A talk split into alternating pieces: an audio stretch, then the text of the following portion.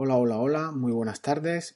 Tras acometer en el ciclo del mes de marzo Evernote como gestor de proyectos, toca ahora completar un poco más nuestro trabajo con los proyectos. En este ciclo del mes de abril, con el vamos a tratar cómo utilizar Evernote como archivador de proyectos, archivador de expedientes y en definitiva toda nuestra documentación, utilizando para ello los códigos QR, una herramienta que nos permitirá hacer una simbiosis del mundo online y el offline, en tus proyectos, en tus expedientes, en toda tu documentación y nos permitirá encontrarlo todo de una manera fácil. Eso sí, si te soy sincero, no será inmediato, requerirá algo de trabajo por tu parte o a quien le indiñes este trabajo. Este es el episodio número 23 del día 7 de abril de 2017 Está generando el audio en formato MP3 Jesús Betmar en el blog de Ser Productivo en tu día a día y comenzamos.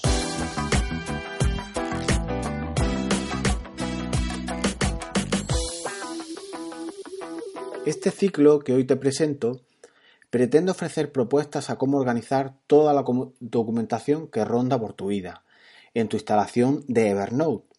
Veremos cómo aunar toda esa documentación, cómo digitalizarla y sirviéndonos, como os he dicho en la cabecera de este audio, de los códigos QR, vamos a poder clasificarla, eh, realizar todo lo más básico eh, con Evernote y encontrar sobre todo lo que buscamos.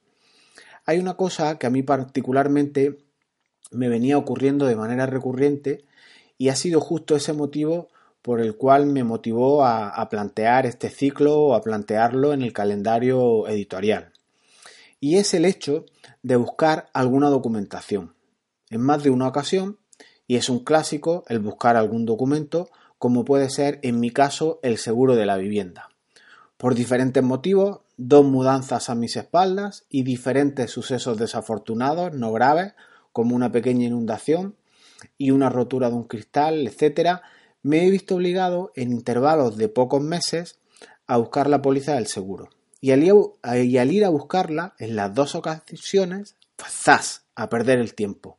Que si en la estantería del salón, que si la última vez estaba en el cajón del dormitorio, que si está en el archivo de la oficina, y me dije a mí mismo, basta ya, no puedo perder recurrentemente el tiempo siempre en buscar la documentación.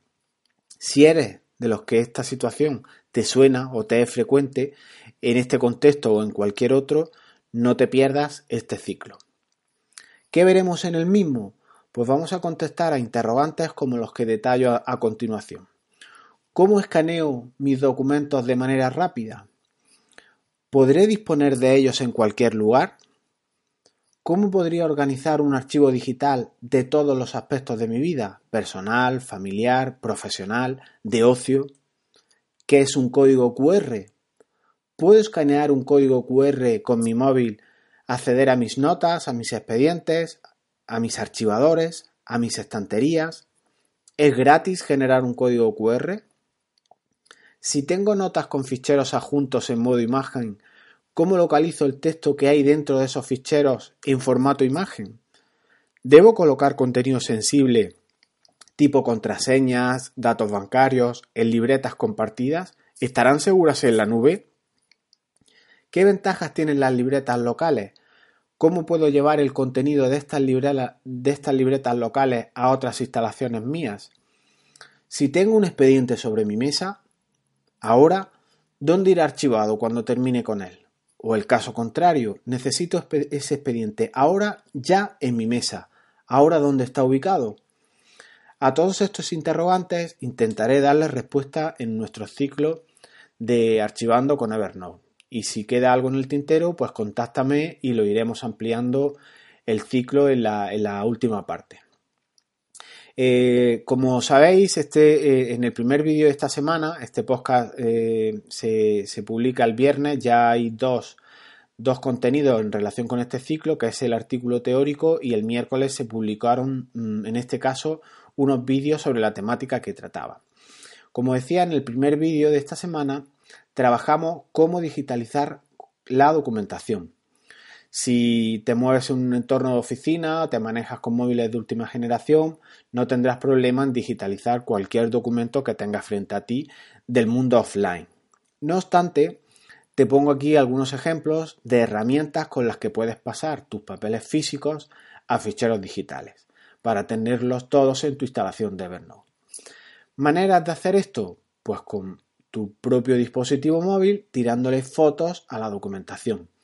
Una vez tiradas las fotos al documento que quieres almacenar en la nube o en tu instalación de Evernote o donde sea, basta con subirlos a esta nube, como decía, o bien descargarlos a tu ordenador en modo local, bien por Wi-Fi o Wi-Fi o bien por cable, etc. Obtendrás los ficheros bien en JPG, bien en PDF, dependiendo qué aplicación utilices para esto, y ya lo podrás incorporar a tus notas. Eh, también se puede hacer este, este, esta digitalización con, escaneando con impresoras multifunción o bien con escáneres dedicados a este, a este menester. Normalmente también aquí en esta parte obtendrás PDFs. Y también por último vimos en el vídeo cómo utilizar una o, recomendaba aplicaciones como Scanbot. Scanbot es una aplicación que simplemente eh, al ejecutarla la planteas frente al móvil, frente al documento que quieres escanear y le hace una foto detectándote incluso los marcos del papel, con lo cual es muy rápido. Puedes ir acumulando sucesivas fotos con los sucesivos documentos que tengas y después subirlos a la nube, bien como documentos independientes, bien como documentos agrupados, bien como documento PDF, bien como ficheros JPG o en formato imagen. Es una herramienta muy cómoda, es gratuita, enseña algo de publicidad, pero nos saca del problema de una manera rápida. Y en el segundo vídeo de esta semana primera, con la que iniciamos este ciclo de archivando con Evernote utilizando códigos QR, eh, vimos los pasos para generar de una manera inicial o básica eh, los códigos QR. Eh, muy, muy, rápidamente os cuento, cada nota de Evernote tiene una URL, que es una dirección, como si fuera una dirección de, de, las que ponemos en los navegadores de Internet, del tipo www.google.es, pues es Evernote. en fin, una serie de números, en el vídeo podéis echar un vistazo. Entonces, teniendo la URL de una nota, ya podemos generar un código QR. Para generar código QR, iríamos al navegador de Internet, abriríamos una página de las miles que hay que generan códigos QR y pegando esa nota y generando el código, nos genera la imagen en sí que ya la podemos imprimir, pegarla dentro de nuestras notas o utilizar para escanearla. Lo más fácil pues es pegar ese, ese código QR pues por ejemplo en las portadas de un expediente. Y entonces siempre que eh, queramos eh, echar eh, documentación en ese expediente, basta escanear esa nota y ya vamos asociándolo todo a ese, a ese expediente. Entonces se nos queda todo muy ordenado. Y, esto ha sido lo que ha dado de sí esta semana y que recojo un poco en este podcast. ¿Qué vamos a ver en, lo que resta de mes en, en las siguientes semanas?